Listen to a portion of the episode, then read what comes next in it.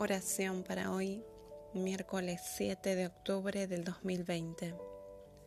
Yo soy el buen pastor, así como mi Padre me conoce a mí, y yo conozco a mi Padre, así también yo conozco a mis ovejas, y ellas me conocen a mí. Yo doy mi vida por las ovejas.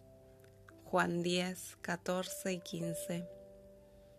Querido Padre Celestial, Eterno Rey, te damos gracias porque tu voz alcanza nuestros corazones y podemos decir con alegría, pertenecemos a ti, nosotros también somos tuyos.